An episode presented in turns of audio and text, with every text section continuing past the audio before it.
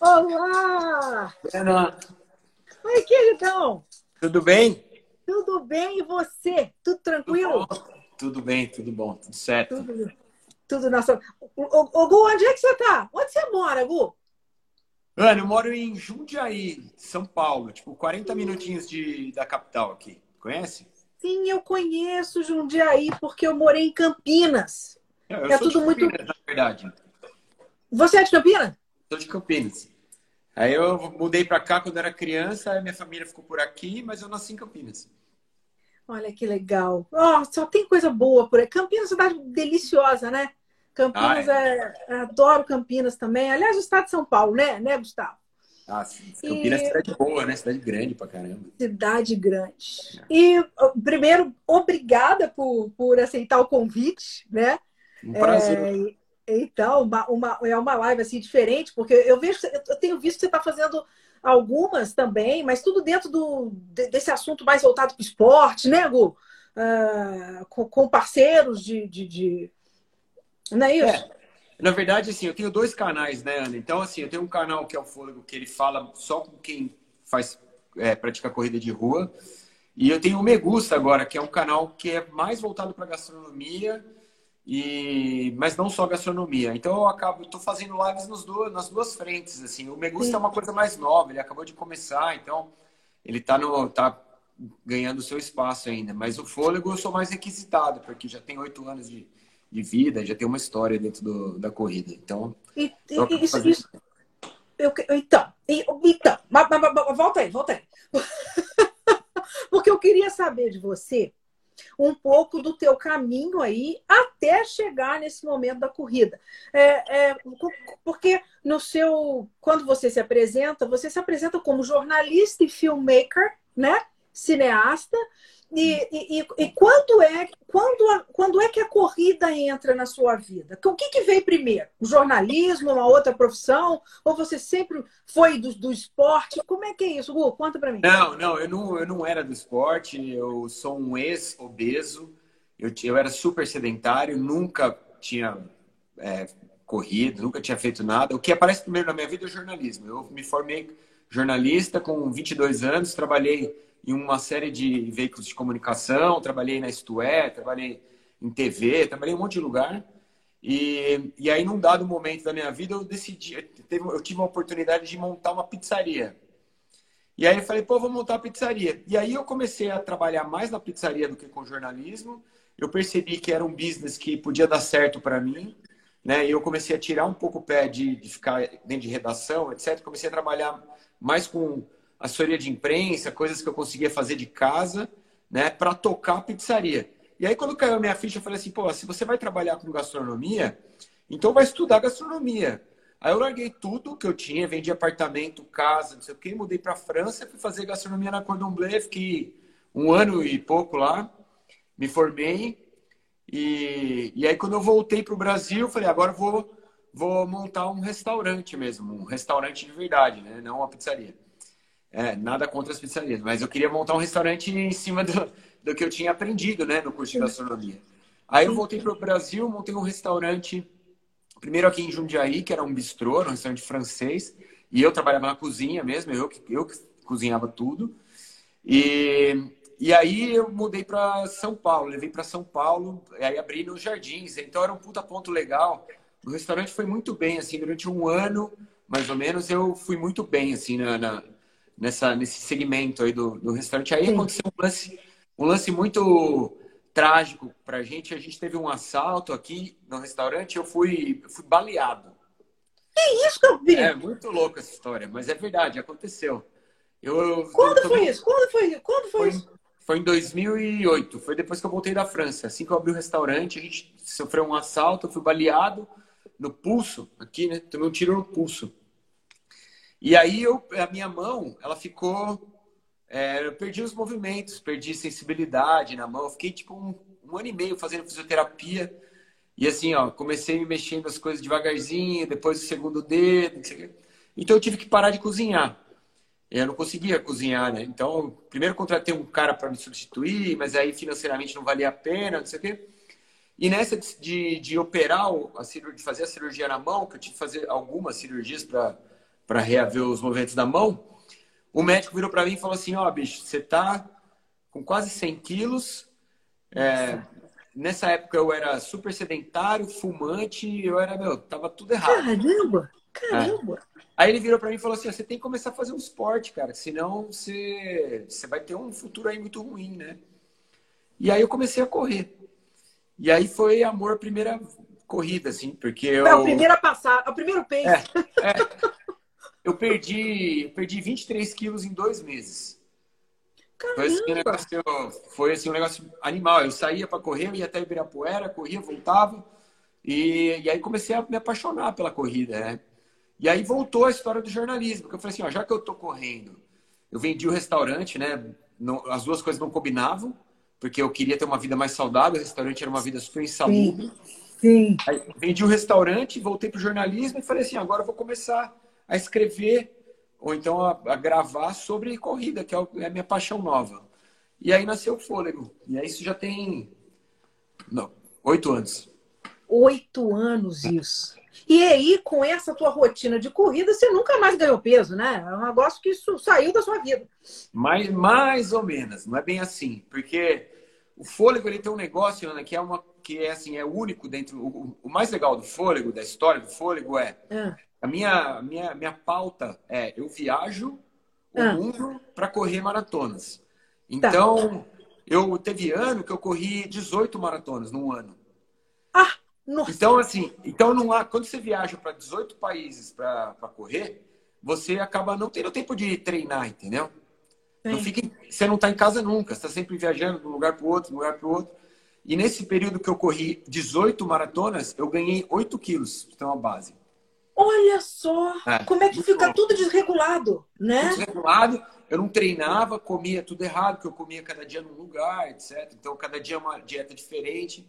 E aí isso fez mal para mim. Eu, eu, eu voltei a perder peso no ano passado, quando eu diminuí o ritmo de viagens e fiquei um pouco mais em casa e comecei a construir um conteúdo de reality show, que foi o projeto Boston, que era a minha busca pelo Qualify para a maratona de Boston. Aí que eu perdi peso de novo, mas foi muito louco, porque você correr 18 maratonas no ano e ganhar 8 quilos é um Sim. negócio que é surreal, né?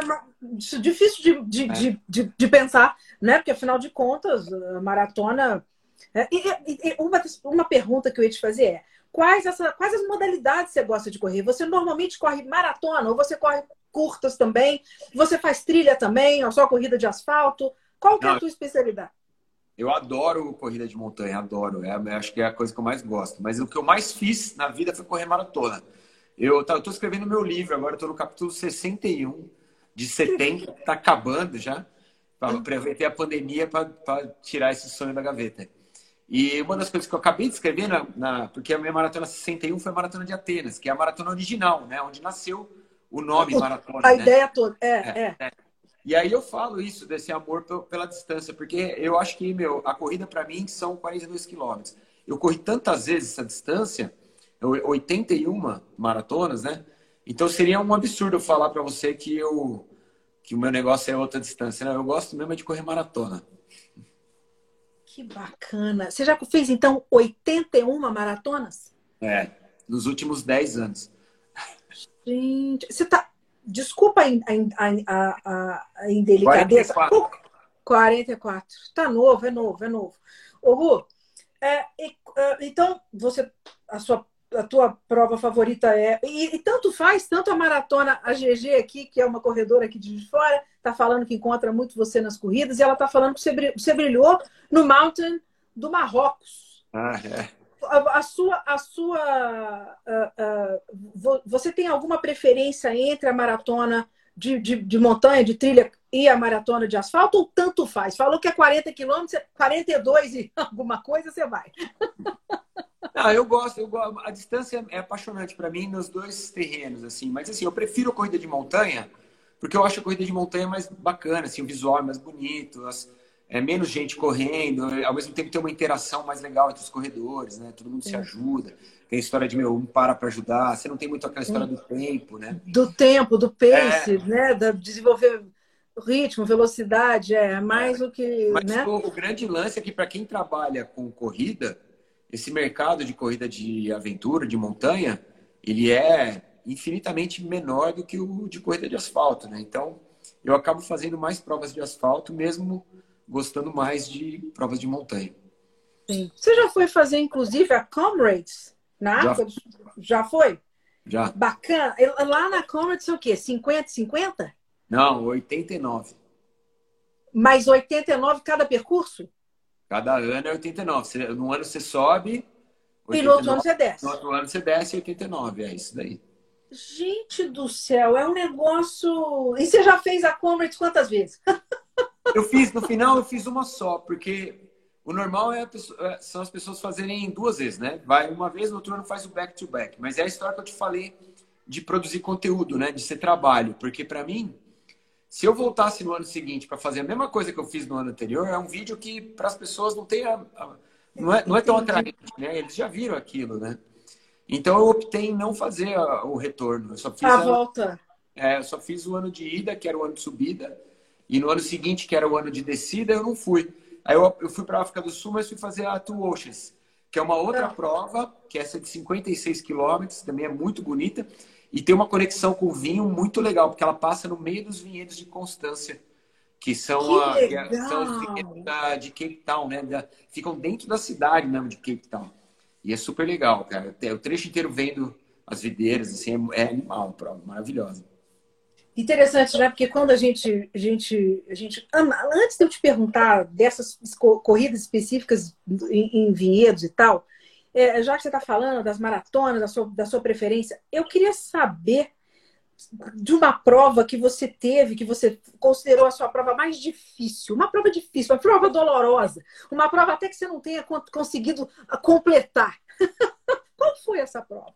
Olha, a minha a, a, prova mais difícil que eu completei foi uma prova aqui no, no, nos fiordes chilenos, que é perto do fim do mundo, ali na região da, da, da Patagônia chilena que chama Ultra Fjord. É uma prova de 100 km que você corre em cima de um glaciar, em cima da, da geleira. E eu, essa prova eu demorei 17 horas para completar.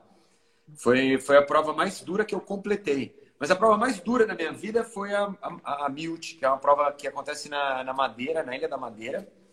Que, aliás, tem um vinho espetacular. Também. Maravilhoso. Maravilhoso, é. né? E, e que essa prova eu já fui duas vezes para essa prova. E nas duas vezes eu não consegui completar e voltei para casa sem a medalha. E é uma é uma um osso que está parado aqui, ainda que ainda então... quero voltar e fazer. Mas é uma prova muito, muito dura. Assim. A prova assim, são 115 quilômetros, mas a, o problema não, não é a distância, é a altimetria. É uma prova que tem 7 mil metros de desnível positivo. Né? Então você ganha 7 mil metros durante a prova. Então é uma prova para fazer em 30 horas, 28 horas. Nossa, é cruel, né? É brutal. E aí, quando você para, no caso das duas vezes, você parou, você parou com, com quais distâncias? Aonde você estava? No primeiro ano eu parei no quilômetro 50, mais ou menos, mas esse primeiro ano eu não tinha muita noção do que era a prova, eu fui meio que de gaiato, se eu fui convidado, fui, e não, não tinha treinado para aquilo, etc. Tive um cãibra, não sei o que, abandonei no 50. E no segundo ano eu falei, bom, agora eu vou me preparar, vou e vou fazer, né? Então me preparei, Sim. fiz treino, fazia treino noturno, entrava na serra aqui para correr à meia-noite, saía meio-dia, ficava 12 horas correndo. Assim. Tava preparadíssimo para a prova. Só que aí, no dia da prova, caiu uma chuva torrencial e na madeira, você chega nos picos, você chega a 2 mil, né? 2.000, 2.200 de, de altitude. Então, assim, na, no nível do mar, fazia 18, 19 graus. E lá em cima, fazia menos 3. Nossa! Então, eu, eu tava assim, 18 menos 3, 18 menos 3, e aí eu tive um princípio de hipotermia, tive uma reação é, física muito. Comecei a tremer muito, de repente eu parei de tremer e, e eu fiquei com medo, sabe? Fiquei com medo de ter Lógico, uma. É, uma de ter um piripaque. É, eu é. abandonei, abandonei conscientemente, sabendo do que eu estava fazendo, mas é, um, é uma decepção, né? Uma frustração. Você treina, claro. Onde eu volto? Eu acho que ano que vem, quem sabe? Vamos ver. Lógico, é, e vai ser legal para produzir esse, esse conteúdo de para o fôlego também. Olha, eu completei. Exato, né? né? E a galera tá esperando isso também. Eles então, querem... a galera tá te cobrando, né? E normalmente você vai com, com alguém, você faz esse tipo de prova totalmente sozinho ou tem sempre um companheiro doido que você te acompanha? Não, eu, a maioria das provas que eu fiz pelo fôlego eu fiz sozinho e me, me gravando, né, no sistema de vídeo repórter, né, primeira pessoa. Mas assim, muitas vezes eu vou viajar com a Thaisa, com a minha mulher, então ela me faz Sim. companhia durante a viagem. Se é uma prova longa que nem essa, ela vai nos pontos de apoio de carro para me dar uma força, etc. Sim. E de, de um ano para cá eu tenho uma parceria. Eu tenho o meu melhor amigo começou a trabalhar comigo, então ele é meu cinegrafista. Então, em algumas provas eu consigo levá-lo e aí ele também me dá apoio e também o conteúdo que a gente acaba conseguindo gravar é melhor. Mas Legal. a maioria das provas, principalmente na gringa, eu acabo indo sozinho, porque é mais barato, né? Porque para a gente viajar em equipe fica bem mais caro. E às vezes eu não sou convidado, eu tiro do bolso para ir mesmo. Sim. Então, não tem é... patro... o patrocínio é seu é, mesmo. É meu mesmo. Muitas vezes é meu mesmo, então eu nessas situações eu vou na raça, vou sozinho. Né? Sim. E me passou aqui, você já deve ter feito a uphill aqui no sul já várias fiz. vezes, né? Fiz uma vez uma prova, fez uma vez só. Dizem que é uma prova muito difícil também, né, Gu? Ah, é difícil, mas não é, comparado com essas que eu te falei, é tipo um passeio no parque, né? É, pra você, você, é um pé na, você faz com o pé nas costas. Não, é, é, muito diferente, porque são coisas completamente distintas. Assim, por exemplo, eu, já, eu fiz a Rio, é, se você comparar a Rio com a Maratona do Rio, com a Maratona plana, ela é tipo, muito difícil. Né? Na Maratona do Rio, você faz, eu faço lá, sei lá, 3 horas e 40, 3 horas e meia. Na Up Rio, eu fiz 5 horas, então é uma prova bem mais dura. Só que se você comparar com uma prova que você fica 16, 17 horas correndo. Sim. É. Não, é, é, é, é são 5 é minutos de prova. É. é, é, No caso, você está falando de tempo. Qual foi o seu melhor tempo numa maratona? E qual foi? Onde foi? Meu melhor tempo numa maratona foi em Berlim, em 2013, que eu fiz 3 horas e 9. Nossa Senhora. Foi a melhor prova que eu, da minha vida. Foi a melhor, melhor prova que eu já fiz. Depois eu fiz 3, eu fiz 3 e 11 também. E agora, no ano passado, eu fiz 3 e 14, que depois de 6, 7 anos né, de, de idade nas costas, eu consegui tirar um 3 e 14 no passado. Fiquei feliz. E eu acho que era assim, o limite, o limite que, eu, que meu corpo permite, assim, sabe? Sim, sim, sim. O, qual é o seu volume. É interessante que eu estava pensando, a questão da alimentação, essa questão de você ser chefe, o próprio. Você aprecia vinho, eu não sei se você gosta de outras bebidas também. Como é que você encaixa é, uma, uma vida saudável, alimentação saudável, essa coisa da, da, da a, a, gastro, a gastronomia ela é uma coisa que a gente, quando para para pensar em gastronomia, em essa arte de cozinha, a gente pensa sempre em iguarias um pouco mais gordurosas, né? Uma coisa assim, você pensa em alguma coisa mais ingredientes, não muito light, nem muito fit. Como é que você faz? Você segue uma linha mais saudável você, ou você co co cozinha de tudo e como é que você faz no seu dia a dia e concilia treino, comida e o álcool também? Como é que você faz isso tudo? Conta um pouco disso para mim. Ó, oh, é assim, na verdade é muito, é muito sazonal isso, né, Ana? Porque, por exemplo, no ano passado eu persegui essa maratona rápida aí durante o ano inteiro. Então eu basicamente passei o ano extremamente regrado na alimentação. Eu não cozinhei, o ano passado inteiro eu não cozinhei. Comia filé de frango com arroz integral e salada, entendeu? E, e, passei basicamente o ano até, até o final de setembro de janeiro até setembro eu fiquei sem tomar uma gota de álcool, zero. Mas era um objetivo que eu tinha, entendeu? E eu sei que se eu, se eu não focar dessa maneira, ah, o objetivo não vem, porque para mim já era bem desafiador. Eu tô com 44, não é uma, não é uma coisa simples assim você é, tirar tanto tempo de uma maratona. Então, foi é sazonal para mim. No ano passado eu vivi essa realidade. Esse ano eu estou vivendo uma outra realidade. A gente não tem provas, não tem objetivos né, dentro da corrida. Então eu tô, meu, curtindo, cozinhando, tocando me gusta, comendo o que eu quero comer e bebendo o que eu quero beber. Eu gosto de beber, não só vinho, eu gosto de beber cerveja, eu gosto de beber outras coisas. Agora eu fiz uma viagem pela Estrada Real, tomei cachaça todos os dias. E adorei. Ah, eu vi que você fez por lá, coisa boa. Não, coisa linda. Minas Gerais para comer e beber não tem nada igual, né? Nossa senhora. Falar nisso, você tá com. Você conseguiu abrir o vinho aí? Ah, eu tô, eu vou, ó, eu vou fazer uma justiça. Eu ganhei aqui, ó. Olha então. É o Luiz Porto. É, aliás, eu estou impressionadíssimo, cara, com o Luiz Porto, porque, cara, a história da colheita invertida é um negócio muito louco, né? Eu imaginei que, eu, que ia ver isso no Brasil. E o pessoal lá da Wine Sul de Minas mandou para mim. O Luiz Porto Exato, mandou... a, a Lulu, querida, mandou para mim também. Da Wine eu tô com o Chardonnay. Ah, ela então, ela mandou o Chardonnay e mandou o Cabernet Franc para mim. Que delícia! Meu, é, delícia. Mas, meu, eu vou, eu vou guardar esses dois vinhos. Eu não vou tomar com você. Eu tô com uma dorzinha na garganta aqui, ó. Entendeu? Eu tô com uma dorzinha na garganta que hoje não é, não é prudente. Eu, eu... Ô, Lu, você tá. A Lu tá aqui, ó. O Wilson de me querer. Ô, Lu, você tá ouvindo isso? Que esse danado não abriu o vinho, me deixou bebendo sozinho? Não dá, cara. Se eu, tomar, se eu abrir essa garrafa aqui, eu vou tomar ela inteira. Eu não posso. Ah, mas é. E dá uma... Isso eu tenho um negócio, isso é sério. Eu, tenho um problema sério com, com, com vinho.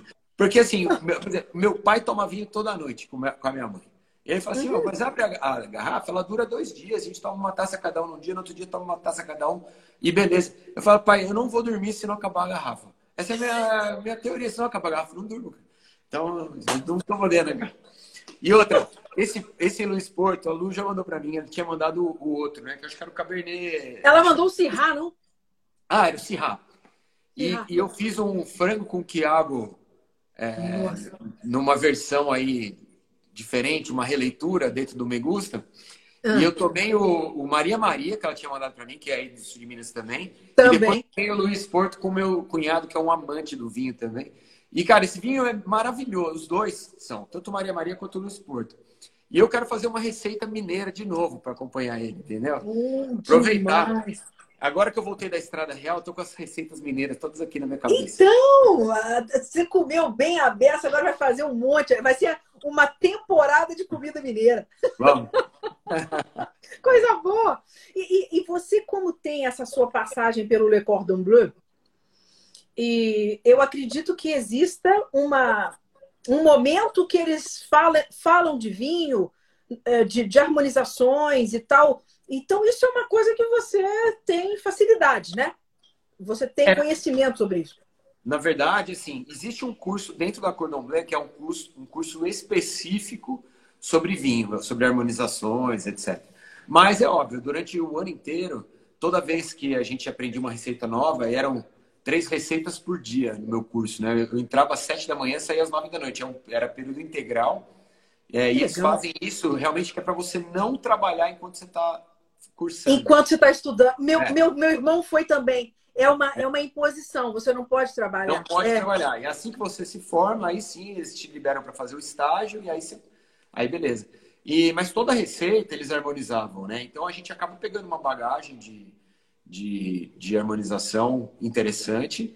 E o mais legal, né, que é que, pô, na França você tá a uma hora, uma hora e meia de TGV de qualquer re região é, de vinho, né? Então, assim, putz, eu conheci basicamente todas, né? Todas. Da França. E, e, cara, é muito engraçado isso, Ana, porque na verdade eu não tinha intenção de fazer isso, mas no final eu acabei correndo muitas provas em regiões de vinho do mundo sem me, sem me, me planejar para fazer isso. Eu acho que meu subconsciente te falava assim, ó, tenho que, tenho que, você tem que correr nesse lugar aí, porque o pós-prova vai ser, vai ser bacana, e eu acabava indo. Então, como eu te falei, corri na África do Sul, eu corri na Austrália, Sim. eu corri no Chile, eu corri em Napa, eu corri. Meu, todas, todas as regiões é, relevantes de vinho do, do mundo, eu acho que eu, eu já fui. E quando eu morei na França, que eu morei lá um ano e pouco, aí, putz, ali é uma delícia, né? Você correu tudo, Borgonha, Bordeaux, Loire, tudo? Tudo, Vale do Loire, Borgonha, meu, os vinhos da Provence, que eu sou apaixonado pelos rosés da Provence, adoro. Né? E assim, viagem de fim de semana, é Vale do Mosel, que é ali em Estrasburgo, que tem os Riesling, que eu acho que, é, que eu adoro, fantástico, porque eu sou apaixonado por foie gras, sou apaixonado por foie gras, porque é a melhor coisa do mundo. E eu, eu, eu fiz um estágio numa fazenda de foie gras, quando eu morava lá. Então eu falei assim, eu vou passar um mês lá, vou aprender hum. tudo sobre foie gras, e essa fazenda hum. ficava perto de Estrasburgo, era no Vale do Mosel, então eu tomei todos os os vinhos os da ali, Riesling que você pode imaginar. E eu sou, eu adoro, cara. Eu tenho um preconceito contra o Riesling no Brasil muito louco, né? E, e é um vinho tão legal, né, cara? Um puta vinho. É, é verdade. Mas você tomou na fonte, né? Então fica complicada a comparação. É, existem regiões que são simplesmente regiões incríveis para determinados para determinadas castas, né? Então não tem jeito, né? O vinho bem feito num lugar desse ele vai ser sempre superior, talvez, né? A, a, ao, ao, ao, feito em outros lugares onde o terroir não é tão interessante para aquela casta, né? Mas conta um pouco mais disso, dessas, dessas corridas no meio do, do, do, das vinícolas. Aí, no caso, quando é feita uma corrida, existem as corridas simplesmente o, o, a, a, o trajeto é passar pelas vinícolas, mas existe alguma corrida com vinho junto? Você vai parando, tomando vinho? Tem isso? Tem, é, tem. É, na verdade, assim, eu acabei correndo muitas provas em regiões de vinho, né, cara? Em regiões que tem vinho. Então, eu já corri na, na, nas regiões, mas não dentro do, da, da, da no meio da produção, no meio da plantação, não. Na verdade, existem duas provas no Brasil que fazem isso. Que são ah. provas que acontecem lá na região de Beito Gonçalves, na Serra Gaúcha. Tem a Wine Run, que é uma prova de 21 quilômetros, que ela passa por todas as, todas as empresas ali, todas as plantações. E, e tem também a Maratona do Vinho, que também é lá em Beito Gonçalves e também passa por uma série de, de produtores. Agora, a prova mais emblemática do mundo que acontece dentro, do, dentro da, da principal região né, de vinho do planeta é a maratona do Medoc, né? Que essa sim, essa prova ela, ela, ela passa por toda a região de Poilac, toda a região do Medoc, né, e você tem 60 provas de vinho durante a corrida. Nossa! É, você, você tem 60. É uma prova super exclusiva, é super caro participar, não é fácil. Eu só fui por, porque eu tenho um canal mesmo, porque se eu fosse pagar para ir e participar era algo que meu é fora da realidade. Aí você uhum. passa dentro de Chateau Margaux, Chateau Lafitte, Barão Felipe Rothschild, e cada lugares que normalmente ninguém entra. Lugares que normalmente ninguém entra e cada vez que cada cada produtor desse que você passa tem uma prova de vinho e que você pode tomar quantas taças você quiser. Então você imagina a galera é, como termina essa prova. Né? É, é, uma, é uma experiência assim que é, que é para a vida toda. Aí eu, eu, eu botei como meta, como a minha meta para essa prova, eu falei assim: olha, eu vou com uma condição, que eu prove todas. Eu vou provar todas, to, eu vou participar de todas as provas. Então eu tomei, eu, na verdade eram 56 provas de vinho. E eu no final eu, eu repeti, no Margot eu repeti, no Lafitte eu repeti, porque eu falei, nunca mais vou ter a chance de tomar outro desse aqui, então vou, vou repetir. E, e aí eu tomei um, um, aquele Lynch Bad também, que é um, puta, é um, eu acho que é um 12M Crew, e uhum. eu também repeti, no final eu contei 60, eu tomei 60 taças de vinho, que pelas minhas contas, é, é lógico que é uma taça de degustação, uma prova. Degustação. Mas... Pelas minhas contas, foram 4 litros né, durante um, uma maratona. Gente do então, céu. Você imagina, eu corri 42 quilômetros e tomei 4 litros de vinho ao mesmo tempo. E é legal no vídeo que você consegue perceber que eu perdi completamente a, o foco, sabe? Tô correndo torto, olhando pro lado, assim. Então, é, é um dos vídeos mais engraçados do Fôlego. Esse é um dos vídeos que eu mais gosto. Eu imagino. E, e tem gente que não deve terminar. A pessoa entra num determinado vinhedo e não sai mais. Ela vinícola não, não. fica lá bebendo. Final da prova, você só vê gente de quatro enfiado com a cabeça assim enfiada na, nas parreiras ali, meu, vomitando. E dá, dá, dá ruim, dá, dá ruim para muita gente.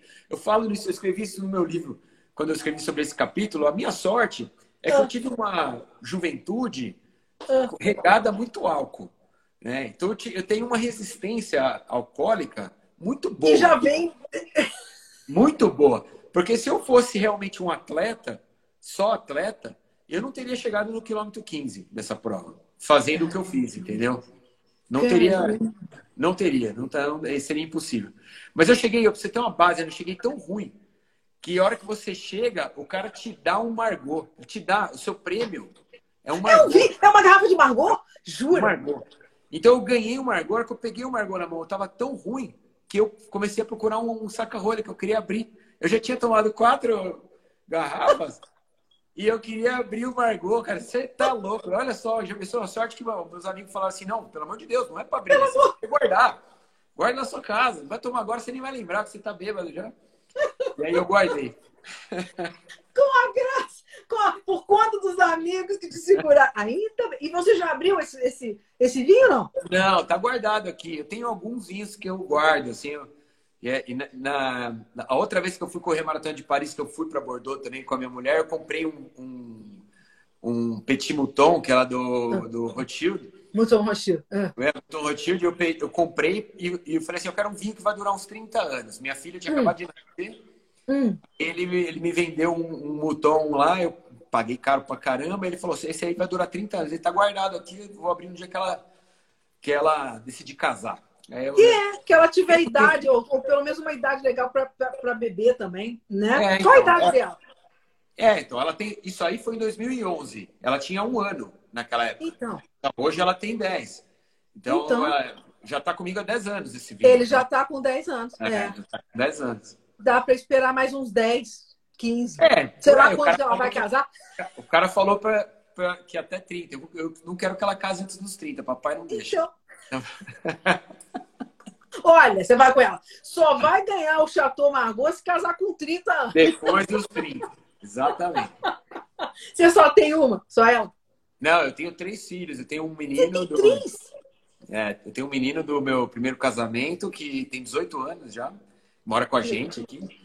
E, e, eu tenho eu tenho duas meninas, a Lorena, que tem 10 anos, e a Isabela, que faz 7 anos na semana que vem.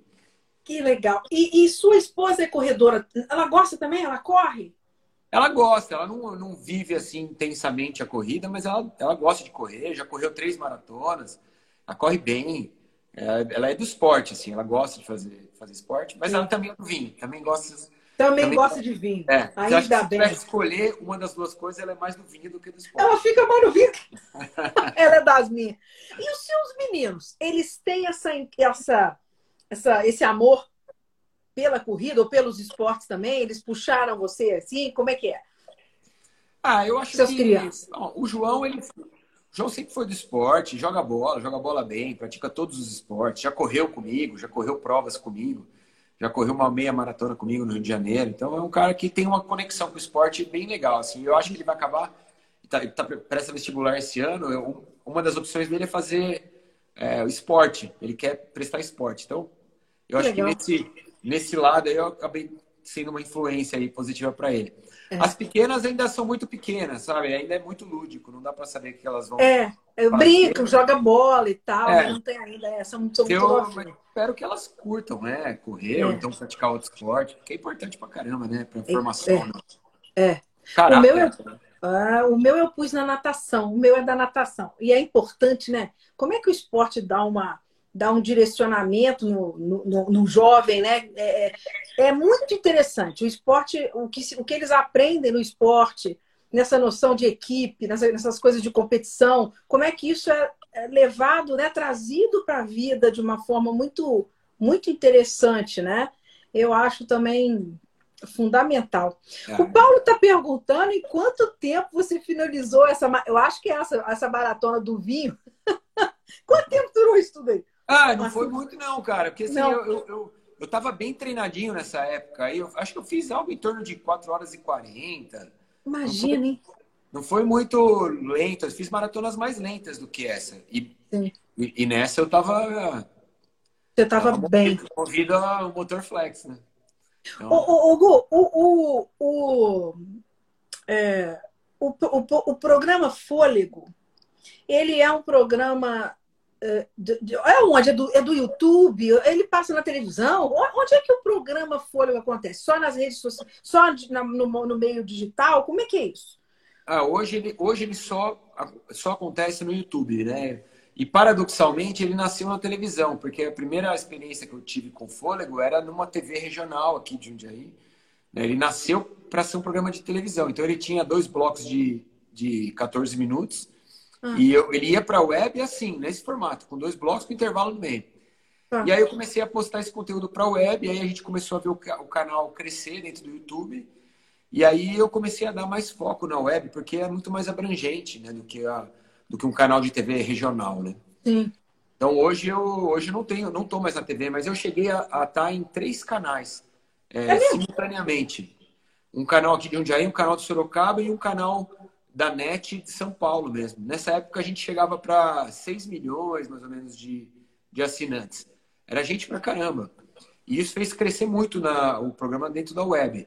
Mas hoje eu só só estou na internet e eu gosto de estar na internet porque o formato da internet é mais dinâmico, né? Então eu posso, consigo fazer é, vídeos mais curtos, né? que, que falem diretamente, né? Não tem aquela enrolação da TV. E eu tive que me adaptar com isso, porque eu tinha todos os cacoetes de TV, né? Eu ainda tenho um pouco, mas eu tive que me livrar deles. Quais são os cacoetes de TV? Ah, é, a gente quando, quando você apresenta um programa para TV, você tem que ser, você tem que passar a informação de uma maneira muito mais completa, né? A, a sua apresentação, como você se apresenta. Bem-vindo, telespectador, você está assistindo tal coisa. Você, você tem uma maneira de falar, né? É, você está no ar, mais um programa. E no, no, né, na web, você não tem nada disso. Quanto mais rápido você apresentar uhum. e, e, chegar no conteúdo que você quer passar, menos, melhor. menos é. viewers você perde nesse processo, entendeu? E eu tinha, eu tinha, no começo do fôlego, eu apresentava com microfone de mão, aquele microfone bola, porque era, o, era o, como iria para a TV. Então eu falava, salve corredores, bem-vindos a mais um programa Fôlego. Nessa semana a gente vai falar sobre isso, isso, isso. Então era uma coisa muito TV e que hoje em dia não tem nada a ver, cara. Hoje eu não, não, não nem uso mais, né? Eu falo, vou, falo direto, na lata. O cara Sim. que tá assistindo ele já sabe do que, que eu vou falar, entendeu? Sim. Então é, é muito mais nichado. Porque a TV Sim. você fala com todo mundo, né? No YouTube você fala especificamente com quem quer te ouvir. Sim. Então você tem que ser, tem que ser mais prático. Muito bacana isso. E, e, e o que, que, você achou? O que que, uh, o que, que modificou teu programa ou teus hábitos, uh, essa questão do, do do Covid, né? Dessa situação de pandemia que a gente enfrentou de uma hora para outra, o que, que isso afetou teu trabalho? Você teve, você teve que diminuir? Você continuou de uma forma ou de outra viajando? Ou teve que cancelar viagem? Como é que você trabalhou nesse, nesse período e está tá, tá, tá fazendo? Ah, eu tinha uma, uma perspectiva para esse ano que era, que era muito legal, porque o meu, meu objetivo era chegar na minha maratona 90 em Nova York, que era, seria no dia 1 de de novembro, então eu teria que fazer 10 maratonas esse ano. E seria muito legal, porque a Maratona 90 ela aconteceria no mesmo lugar que eu fiz a primeira, a trigésima e a sexagésima. Então ah, era que legal! Era, era um super plano para dominar o mundo, que era legal demais, e foi tudo por água abaixo. Então, eu consegui fazer uma maratona esse ano, que foi lá em fevereiro, antes da, do fechamento de tudo, foi em Malta, na, no, ali no Mediterrâneo. E depois eu fiz uma maratona na esteira, quando começou o lockdown, eu fiz uma maratona na esteira, é, porque eu, eu queria mostrar para as pessoas que era importante ficar dentro de casa, etc. Mas todo o planejamento do ano foi por água abaixo. Agora, com a reabertura, apesar da reabertura, as corridas não voltaram ainda e provavelmente não vão voltar em, em 2020. Então, eu estou migrando para outro, outro tipo de vídeo, né? O que eu tenho tentado colocar no programa são expedições para montanhas, sabe? Em que eu vou, faço que nem essa história da Estrada Real. Vai ter agora uma, uma outra expedição para o Jalapão, que a gente vai fazer em setembro. É, tem outra sendo negociada também para o Monte Roraima. Então, eu estou tentando trazer um pouco da montanha, que são coisas que a gente consegue fazer de maneira isolada, que não tem Sim. aglomeração, e, e, trazer um conteúdo de qualidade, né, para quem gosta de, de correr. Mas não está sendo fácil, mano, te falar que a gente está, meu, a gente está penando para conseguir criar um conteúdo legal, né? Porque a gente fala com o corredor, o corredor gosta de corrida, né? E não tem corrida, então tem que se tá reinventar. Tá sendo é, sofrida, é um, período complicado, né? E, no, e, no, e o canal, o, o Me Gusta, você tem assim, é, é, você tem uma programação, você grava quando você está afim, ou você tem assim, você, você sempre programa, tem uma programação assim certinha no Megusta? O Megusta você faz de casa, da sua cozinha? É, na verdade, eu tenho uma. Eu, onde a gente está aqui agora é, é, uma, tipo um anexo da minha casa. Então aqui é meu, meu canto. E aqui tem uma cozinha também. Então eu montei o cenário do Megusta nesse anexo aqui, que não, não interfere na minha casa, né? então a, a, vida continua lá e eu consigo gravar aqui. E eu, eu, gravo quando eu quero, mas eu tenho uma periodicidade, né? Eu, no Fôlego eu tenho vídeos diários, todo dia tem vídeo. No ah, Megusta. Fôlego é todo dia. No Fôlego é todo dia, no Me Gusta eles são semanais. Então toda semana eu coloco um vídeo, né? Até porque essa produção do, do vídeo para o Megusta é uma produção que dá mais trabalho. Né? É. Comprar ingrediente, é. preparação, etc. É. é. São vários, é. várias câmeras, vários ângulos de captação, que é, bem complicado, não é fácil não. Então eu coloquei a periodicidade semanal. As próximas três semanas do Megusta vão ser a, a viagem pela Estrada Real, que eu fui em três restaurantes é, legais pra caramba e fui na cozinha, cozinhar com o cara. Então vai ser bem, vai ser bem interessante. Vai ser uma mudança aí no, no, que, a, no que a gente tem feito até agora lá no Megusta. Interessante, bem legal, bem legal. Tem que acompanhar mais é, a parte, essa parte. E uma hora dessa, você podia, a gente podia combinar de você cozinhar ao vivo aqui comigo, pessoal. Bora, bora, ah, vai ser legal, vai ser legal. Aí falamos de harmonização, uma coisa bem legal aqui pra gente fazer. O Marcos está te perguntando o que, que você acha das corridas virtuais. Você contou aí agora que você fez a, maratona, né? E o que, que você está achando? Como é que está funcionando isso, as, comidas, as corridas virtuais? Cada um tem que correr numa, na esteira? Não, na verdade você pode correr na rua da sua casa, pode correr no seu bairro, no parque, que agora eles reabriram, etc. Hum. É, você só não participa ativamente da prova, né? não tem cronometragem, não tem nada, e você participa da corrida de onde você estiver. Eu acho que é uma, eu acho uma, uma alternativa para o que a gente está vivendo, mas eu acho, eu acho um pouco. Eu não gosto muito da história da gente se acomodar em fazer corridas virtuais. Eu tenho uma opinião sobre a volta das corridas. Acho que, elas, que a volta deve acontecer o mais breve possível, de maneira é, respeitando os protocolos de segurança, de, de saúde, etc. Mas esse mercado precisa retornar, como todos os outros mercados estão retornando shopping centers, feiras livres, academias, etc. Esse é um mercado que movimenta é, milhões e que muita gente depende dele para viver. Sim. Não estou falando de mim, porque o, o, o, fôlego ele é, uma, ele é complementar na minha vida, ele não é algo vital. Mas, é, por exemplo, o cara que produz camiseta, medalha, o cara pois que é organizador é. de prova, o cara que trabalha com cronometragem, o cara que, sabe, esses caras, o site, esses caras, eles vivem desse mercado. E não é só esse mercado. Esse mercado está muito conectado com o mercado do turismo também. Hotéis, pousadas e empresas aéreas. E esse mercado é o que está mais sofrendo com essa história da pandemia. Então, eu espero que a gente retorne aos poucos, respeitando os protocolos, mas em breve. E, e, e se acomodar com a história da virtual, se a gente se acomodar com a história da virtual, a gente vai protelar esse, esse retorno das provas reais, sabe? Eu, eu não queria ver isso protelado para daqui a muito tempo, não. Eu queria ver isso acontecer em breve. Sim, tem razão. Toda essa, todo esse jeitinho que a gente está tendo que dar, né? É interessante você estar tá falando isso. Eu acho que a gente não deve se acomodar com a vida virtual em nenhum. Em nenhum aspecto. Em nenhum aspecto. Né? É. Por exemplo, as tá minhas, tá vendo... filhas, minhas filhas estão tendo aula online desde março. Né? E eu acho importante, é óbvio, elas têm que fazer isso. Mas ninguém quer que os filhos fiquem trancados em casa fazendo aula online para sempre. Não. Né? não quer ficar fazendo exercício dentro de casa, a gente quer voltar para academia. Sim. a gente não quer é, ficar vendo jogo de futebol sem, sem torcida para sempre. A gente quer voltar para os estádios. A gente quer, todo mundo quer a vida normal de volta, né? Sim. Sim. É, então acho que se a gente respeitar tudo que tem que ser respeitado, né, e aprender a, a, lidar com o próximo com respeito, usando a, a, máscara, sabe, se utilizando dos protocolos adequados, tudo pode voltar aos poucos e as corridas também. É isso que eu também. gostaria. Também. Inclusive, é, a gente vê, e eu, eu também, eu, eu, eu, eu, meu joelho não me permite mais, eu já corri, agora eu tenho que dar um, eu dou um trotinho, caminho, mas eu, eu faço de máscara.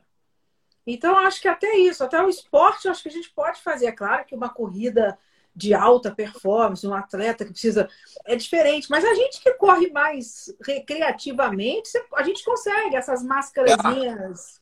Dá, dá para fazer, né? E dá. assim, na verdade, eu tenho. Eu, eu até divulguei várias máscaras especiais para correr, etc. Eu vi. Você mostrou é. uma que tem um apoio, um suporte. E um é, uma, é uma maravilha essa máscara, é incrível. Você não tem, não se sente sufocado, sabe? Então, assim, eu corro na frente da minha casa, eu moro no condomínio fechado. Na frente da minha casa não passa uma, uma alma viva, entendeu? Quando eu corro aqui na minha frente, eu muitas vezes eu levo a máscara no pescoço e corro sem a máscara. Se chegar tá. alguém, se eu avistar alguém, eu coloco a Você máscara coloca. por questão de respeito, etc. Quando eu vou pra rua, é máscara. E outra, a gente tem que se acostumar. Você não vai de máscara no mercado, não vai de máscara no shopping, não vai de máscara. Vai ter que correr de máscara, gente. Também acho. Também acho. A gente tem que se habituar. Não é a mesma coisa, é chato, mas a gente tem que se habituar. É nova é. realidade. Concordo com você. Tem que fazer um esforço, né? A gente tem que se habituar. Mete o um negócio no rosto e, e, treina daquela forma. Vai se habituando, vai se habituando, também acho. E é vou te falar mais. Para que a gente puder tirar a máscara, nosso rendimento vai ser melhor. A gente vai oxigenar mais, vai ter mais captação de oxigênio, vai melhorar o rendimento. Então, é Verdade. um treino bom também. Verdade, com, com oxigênio mais limitado. Boa, boa ideia, boa ideia, boa ideia. Ô, Gu, Agora, estou aqui tomando conta do nosso tempo, nós estamos com 47. Eu vou passar pelas minhas perguntas aleatórias tá. para a gente finalizar nessa conversa ótima que a gente está tendo. Tá bom. tá bom? Então vamos lá, hein? Hugo, qual é a tua palavra favorita? Uh, resiliência. Eu, te, eu tenho essa palavra ela é, ela é mágica para mim assim. Eu acho é, é, o, é o que mexe comigo, sabe? É nos momentos de dificuldade, a hora que eu penso assim, você tem, você tem que ser resiliente, não só na, na questão da corrida, mas em tudo, na vida, na, nos contratempos, nas frustrações. Resiliência é a minha palavra que está sempre no, a primeira do dicionário. Boa, e uma ótima palavra, muito bom. E qual é o seu palavrão preferido? ai, ai. Olha, às, sete da noite, pode falar? Pode. Olha, eu falo um monte de palavrão. Pra te falar a verdade, eu falo mais palavrão do que eu gostaria de, de falar. Então. Mas é, o, o, palavrão é um negócio ambíguo, né? Porque tem o palavrão que você fala pra quando você tá puto, vai falar, é. fala E tem o palavrão que você fala quando você tá feliz. O, o, o puta que pariu, pra mim, ele, ele é importante porque toda vez que eu vou, tipo, que eu, que eu tô saindo do corpo de alegria, eu falo, puta que pariu. Eu acho que o puta que pariu é o meu palavrão preferido. Eu adoro puta que pariu também. Eu também, eu também uso. Eu tenho, eu tenho uma tranquilidade muito. Eu, eu adoro um palavrão. E, é, e o palavrão tem isso. Ele, ele serve para momentos ruins e bons, né? Sim. Ele, então, ele... a gente eleja os que, os que servem para momentos bons, né? Do que, melhor do que para momentos ruins. É, é. Eu adoro. Puta, puta que pariu é tudo de bom. Muito bom. É o melhor. E qual é, Gu, a melhor qualidade do ser humano? Ah, eu acho, eu acho que a gentileza é a melhor qualidade. Porque se você é um ser humano gentil, isso significa que as outras, que você tem muitas outras qualidades. Né? Se você é um cara gentil, se você é uma pessoa que põe a gentileza na frente do, do resto, eu acho que isso já está implícito ali, que você é um cara que sabe argumentar, que você é um cara que é que tem paciência, que é tolerante. Já está implícito ali que você é um cara que admira o respeito, que respeita. Eu acho que a gentileza é, ela mostra que você tem muitas outras outras qualidades. qualidades. É. Boa, boa análise. Gostei. Vou prestar atenção. Você está tá coberto de razão. É verdade. A gentileza puxa outras qualidades. Isso mesmo. Exato. É. Muito bom. Gu, se você tivesse a oportunidade de se encontrar pessoalmente com um ídolo, uma pessoa famosa, e pode ser uma pessoa do passado ou do presente. Quem seria essa pessoa? Putz. Aí é duro, porque tem vários, né? Eu adoraria, tipo, bater um. trocar uma ideia com. Sei lá. Eu queria trocar uma ideia com o Ayrton Senna, deve ter sido um cara diferente. Mas acho que se eu fosse escolher um cara que eu não. Que eu jamais tive a oportunidade de, de trocar ideia e eu pudesse, pudesse trazer lá do passado, eu acho que seria o John Lennon. Ah, que legal. Eu sou um, eu sou um, um aficionado por Beatles. Meu pai que me ensinou isso.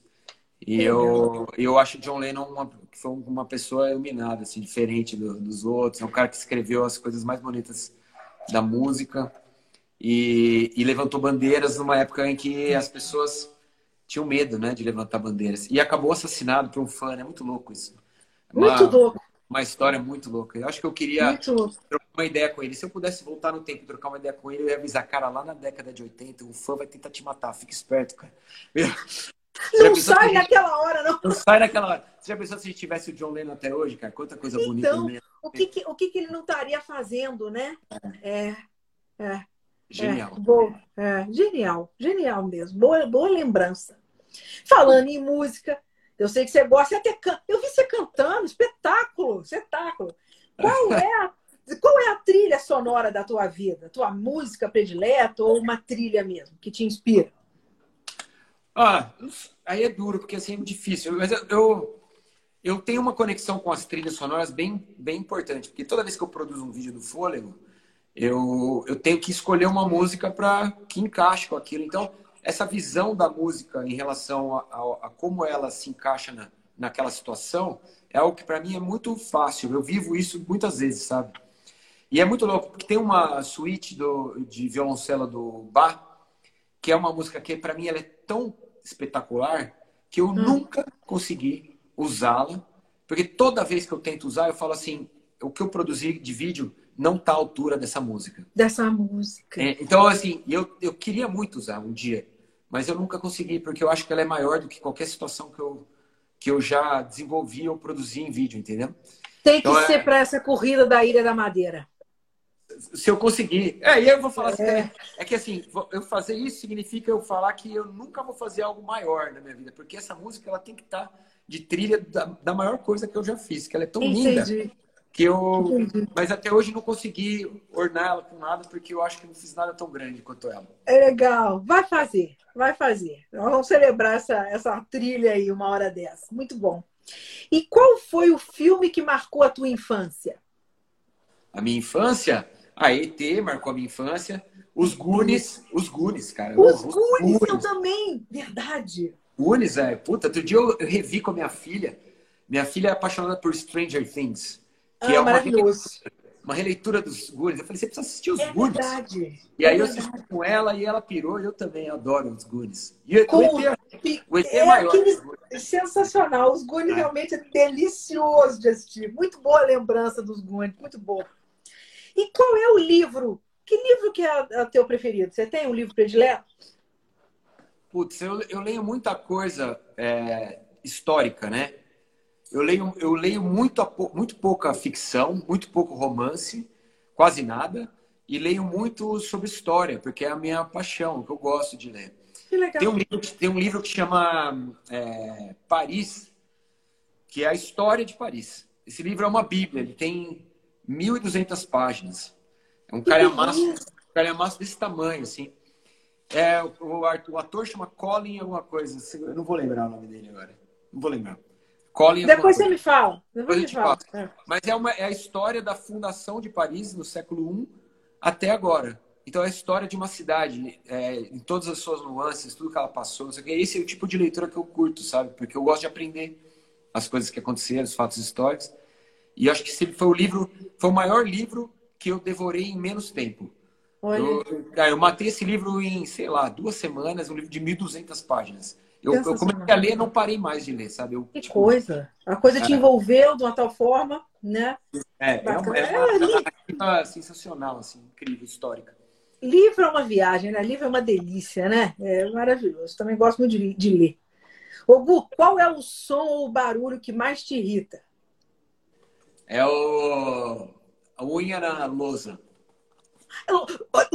A gente quando fala lousa, a gente até a gente até a gente a gente a gente é, a gente ah, esqueci a palavra idade quando a gente fala de lousa, que nós somos do tempo que a professora arranhava. Arranhava lousa. É, olha, tô até arrepiado. a unha na lousa e também o giz. A hora que o giz está escrevendo a lousa. É. Nossa. Oi? Nós somos do tempo do quadro negro. bom demais. Muito bom. Hugo, outra.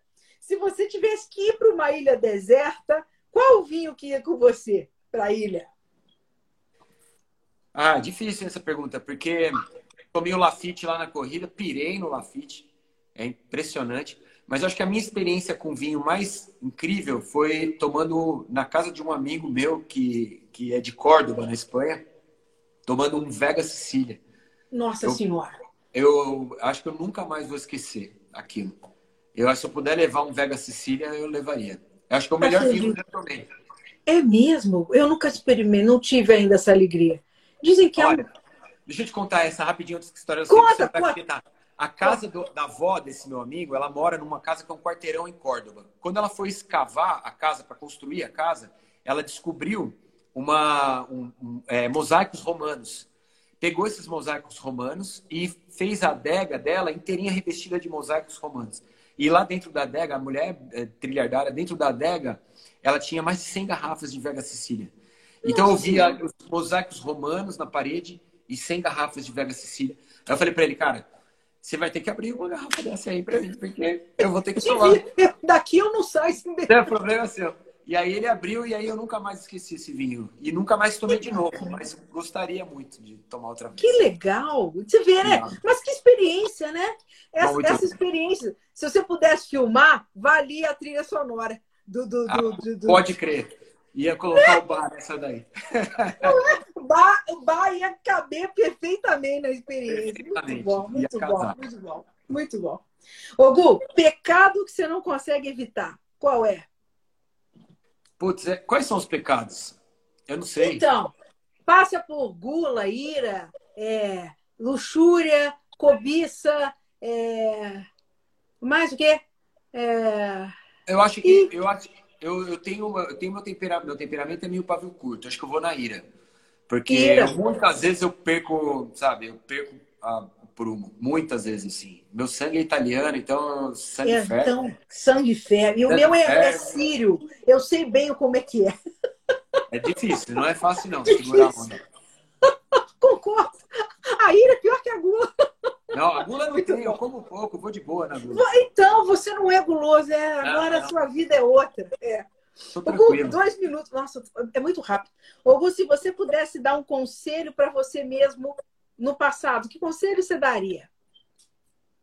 Ah, ah, seja, seja menos coração aberto, assim. A gente toma muita pancada, às vezes, de, de acreditar muito nas pessoas, assim. Talvez sei. isso. Mas, por outro lado, isso também me, me, fez, me trouxe muitas pessoas incríveis, hum. sabe? Então, Sim. mas sei lá, acho que essas frustrações que a gente tem com o próximo, eu, eu sou muito dado a virar amigo de cara, assim, e às vezes eu tomo na cabeça. Bom demais, mas é gostoso. A última pergunta, eu vou fazer o seguinte: eu vou fazer para você, você vai me responder fora e eu, eu vou fazer a publicação e põe a tua resposta. Porque eu quero tá. te agradecer. Nós estamos com um minutinho aqui. Eu sei que você tem uma outra live, né, daqui a pouco. Né? Isso, é do agradecer demais a sua, a sua presença aqui, esse papo. Vamos repetir com você cozinhando? A hora que você vamos. quiser. Papo bom é, tem que ser repetido mesmo. Então, vamos, vamos fazer. A gente depois vamos. combina, vamos combinar um horário bom para você. Na próxima eu vou beber uma taça com você, tá, tá prometido. Então, ó, hoje eu bebi sozinha, não gostei. Prazer, Mas vamos, então, vamos marcar. O prazer foi meu, obrigado demais, adorei te conhecer. E vamos voltar a falar. E obrigado, pessoal, que nos acompanhou, né, Gu? Seus, seus, seus seguidores aqui que estiveram por aqui. Obrigada a todos. Valeu, valeu. Obrigado, gente. Obrigado quem acompanhou. Obrigado, Ana. Valeu. Obrigada. Um beijo, beijo. Boa noite. Tchau, gente. Obrigada. Tchau.